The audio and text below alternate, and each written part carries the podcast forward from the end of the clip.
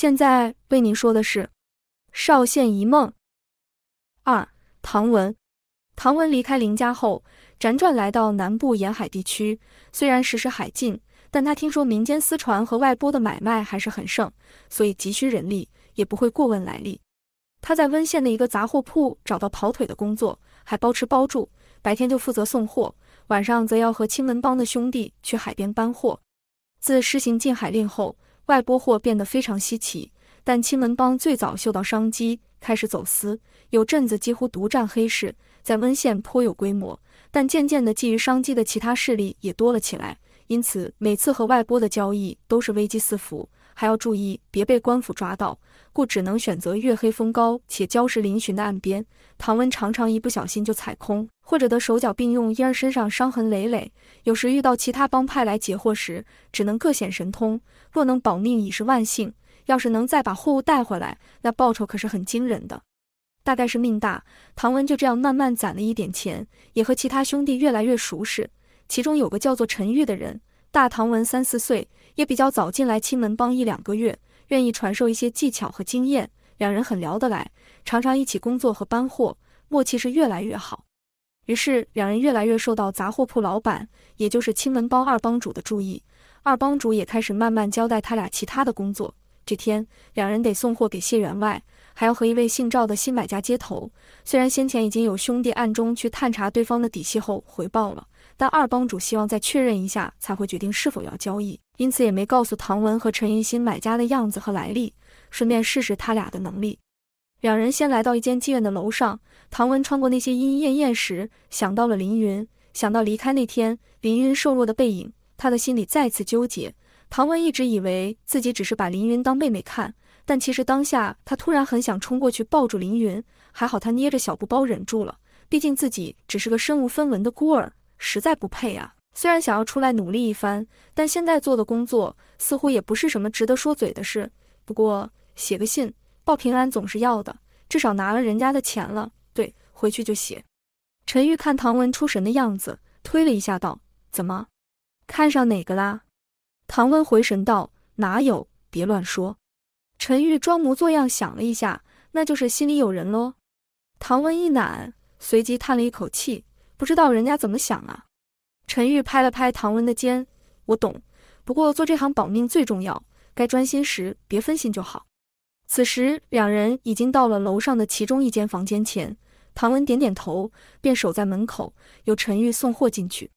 谢员外已经带着人在里面了。一番验货后，谢员外给了剩下的银两，还碎念了一下，一半的钱都多久前给的了，现在才有货。陈玉回道：“黑市本来就是这样啊。”会有啥货本来就很难说，而且那次您要是钱带的够，喊价喊赢了，也不需要等这些日子。谢员外皱眉，我怎么知道有人硬是要和我比？而且我这东西是要送人的，怕赶不上时辰，可就扫兴了。要不是你们青门帮有信誉，我都要报官了。陈玉笑道：“你报官，我们也不会让你好过呀。何况我们青门帮哪是这么容易给端的了？辛苦事都我们做了，所以你别得了便宜还卖乖。”谢员外挥了挥手。行，果然是青门帮，不只有门路，也很嚣张啊！下次开市再记得告诉我。陈玉起身说道：“当然，谢员外可是重要客人，那就不送了。”谢员外出来后，和站在门口的唐文眼神交汇。谢员外知道唐文会一直盯着他，直到出了妓院，便带人快步下楼离去了。陈玉这时也出来了，唐文摇摇头表示谢员外无异状，两人便也下了楼，把钱交给老鸨点收后。老鸨抽了成，便把钱交给另一位青门帮的兄弟，让他赶紧送回杂货铺。唐文和陈玉这才能去和另一位新买家见面。两人比约定的时间提早到了赌场的后厢房，趁新买家还没到前，先检查环境，然后再分别到前面的赌场假装赌一下，实则在暗中观察有没有奇怪的人或动作。过了一会儿，一个白面书生进来了，单枪匹马，和这里实在是格格不入，吸引了许多人的目光。那书生倒是泰然自若，走向其中一桌便赌了起来。大部分的人也就没再理会。但唐文和陈玉彼此对看一下，觉得有蹊跷。唐文微微点头后，便往书生那桌去。但看了一阵子，书生十赌九输，没什么特别的。唐文正想使眼色给陈玉时，书生站了起来，往后厢房走去。陈玉见状，慢慢起身跟了过去。书生和守在后厢房门口的兄弟说了一些话后，便进去了。唐文和陈玉都疑惑了：新买家是这人吗？陈玉和唐文陆续进去后厢房后，书生正眼也没瞧过他俩，坐在桌前兀自喝着茶。陈玉便已身于门旁，唐文坐到书生对面，说道：“赵公子好兴致啊，可惜赌运一般。”赵公子缓缓道：“那又如何？钱多的是，就当施舍吧。”唐文点头道。施舍是好事啊，只是用在这里有点可惜了吧？赵公子微笑道：“跟你们做买卖不也是施舍，会可惜吗？”唐文也笑道：“所以公子真不缺钱，想必是祖上积德喽。”赵公子哼了一声，说什么风水宝地会庇荫子孙，个个官运亨通。我呸！连乡试都是爹娘偷偷塞钱才过的，看着那些人的嘴脸，我就想，这钱我自己花不是更好吗？唐文和陈玉会心笑了一下，看来只是个钱多的公子无处发泄而已，只是保险为上，还是多问点比较好。因此，陈玉清了清喉咙后问道：“这花钱的地方多的是，公子为何找上我们呢？”赵公子摆了摆手：“要花钱，当然得花点不同的。我听张叔叔说，你们青门帮有些稀奇的外拨货，我想买来玩玩，玩腻了就卖给人家，还能赚一笔。”陈玉笑道：“可我们开市时间不一定啊。”目前有的小东西又怕公子看不上眼，赵公子耸耸肩，那我就去找长兴帮啊，听说他们也有外翻货。陈玉和唐文都皱眉了一下，最近的货上岸时都被抢走了一些，还在查是谁干的呢。虽然这里的势力盘根错节。大小帮派甚多，青门帮算是其中挺大的帮派，但抢地盘或抢货之事还是时常发生。尤其是隔壁者县的长兴帮，最近似乎有越界的迹象。然长兴帮也有自己的货源，也很难说是不是他们抢的。但这人这么轻易就讲出来了，难保以后的交易不会有麻烦事。于是唐文说了些场面话后，送这位赵公子走了，接着便和陈玉赶紧回杂货铺回报二帮主。这天，青门帮二帮主。要唐文和陈玉去元川镇的小酒楼看看，听说有人想把那酒楼占为己有，要他俩去处理。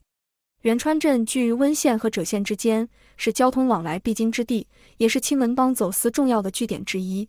因此，唐文和陈玉等几个兄弟连夜赶路，一边商讨要怎么对付。后来决定，既然敌暗我明，那就闹一下引对方过来。因此，酒楼一开门就直接战场，还在门口赶人，吓得没有客人敢进来。这动静很快的，就有人通报。不一会，一众自称连兴帮的人便来了。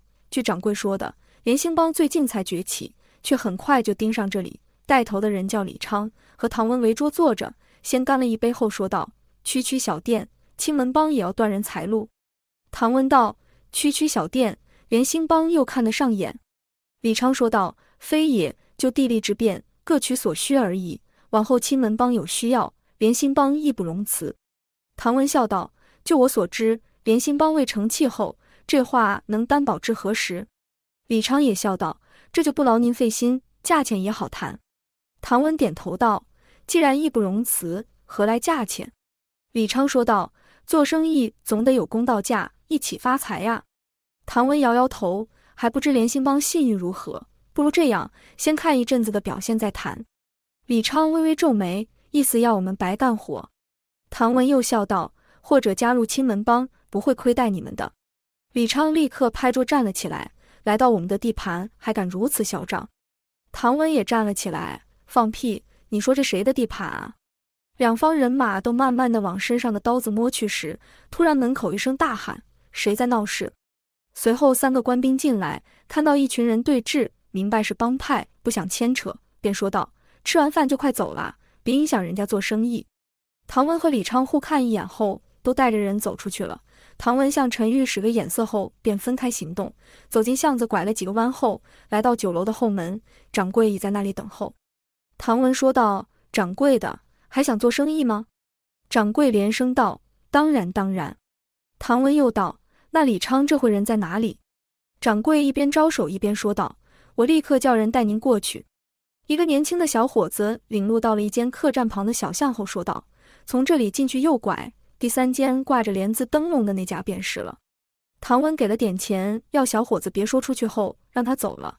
小伙子离开后，陈玉等人才慢慢从旁边的巷子出来。几人进了小巷后，唐文让两位兄弟去看看附近，便和陈玉说着接下来要怎么做。唐文问道：“你怎么看？”陈玉想了想，这连兴帮才刚出现不久，就赶来战场，想是有人撑腰。唐文一道：“难道是长兴帮？”陈玉点了点头：“我也是这样想。虽然长兴帮地盘较远，但此阵有地利之便，且前几次的劫获又疑似是长兴帮所为，所以连兴帮应是探路而已。”唐文叹了口气：“长兴帮这招真是厉害，不论连兴帮事成与否，他都是幕后得利者。反倒是我们青门帮丢了场子，可是丢脸；胜了也不过就是赶走了个小帮派，无足挂齿。”陈玉思考道：“就怕这事没那么简单，像是挂着帘子灯笼这么好找。”话音未落，巷子两端已传来阵阵急促脚步声，且听起来为数众多。唐文和陈玉一惊，立刻抽刀。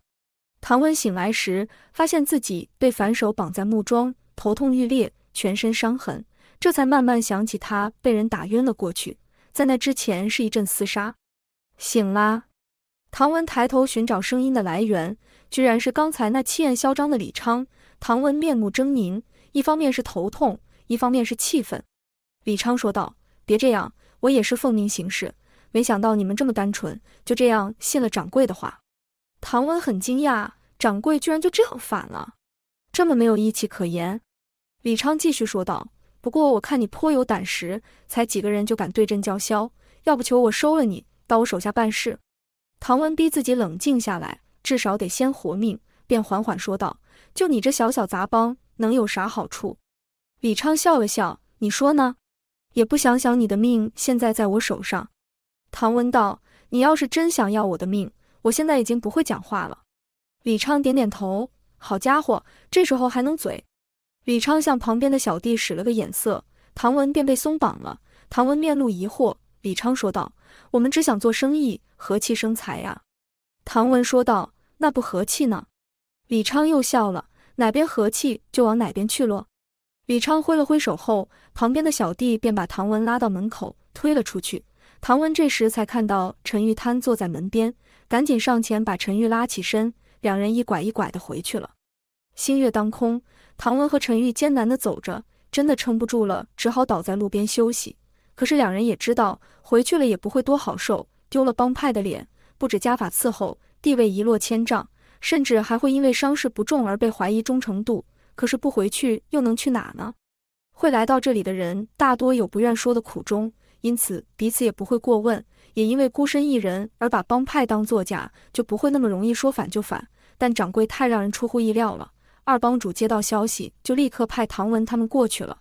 唐文那时一进酒楼也找了掌柜，却没发现掌柜的异状。现在想想，只能怪自己太相信自己人了。在江湖打滚，却连这点警觉心都没有。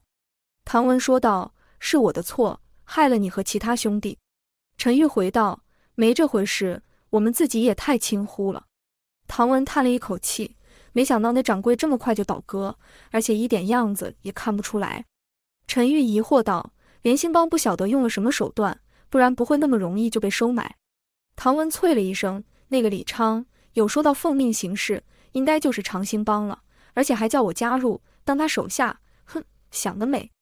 陈玉继续思考道：“不过他们把我丢在门外时，我有看到连’字灯笼挂着。以帮派来说，真的是高调了点，反而比较像是商家了。”唐文哼了一声：“那个李昌一直说和气生财，哪边和气哪边去之类的，又把我们放走，是真的不太像帮派的做法。”陈玉摇摇头，只能说连兴帮手腕挺好的。完成了长兴帮交代的事，也给自己留了后路。唐文点了点头：“是啊，放我们回去，不止羞辱我们青门帮，还表示了来硬的没用。为了生意，我们只能暂时放软球合作。可恶啊！”陈玉苦笑道：“哎，想这么多有什么用？先担心回去后怎么交代吧。”唐文也苦笑了一下：“是啊，可能会被打得更惨，甚至被赶走吧？怎么办？”陈玉故作认真地说。不是还有连兴帮这条后路吗？唐文也故作怒道：“去你的！”两人又苦笑了一阵后，继续起身上路了。在天将亮与赌白时，两人已跪在青门帮的议事堂前。唐文和陈玉战战兢兢地说完经过后，只见帮主眉头深锁，没说话；其他兄弟则已沉不住气，七嘴八舌地发表意见。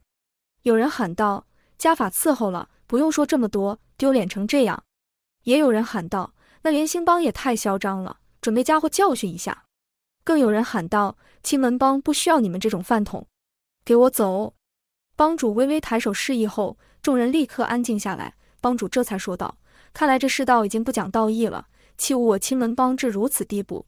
既然明着来好好讲话也不管用，那就别怪我们不客气了。”二帮主赶紧说道：“是得好好处理，但这事不能全怪他俩。那掌柜的本来就是个老狐狸，狡诈得很。”帮主啧了一声。但事情已经发生，青门帮颜面扫地，你说该怎么办？二帮主问道。那帮主的意思是？帮主看着唐文和陈玉说道：“连兴帮的处理，掌柜也是。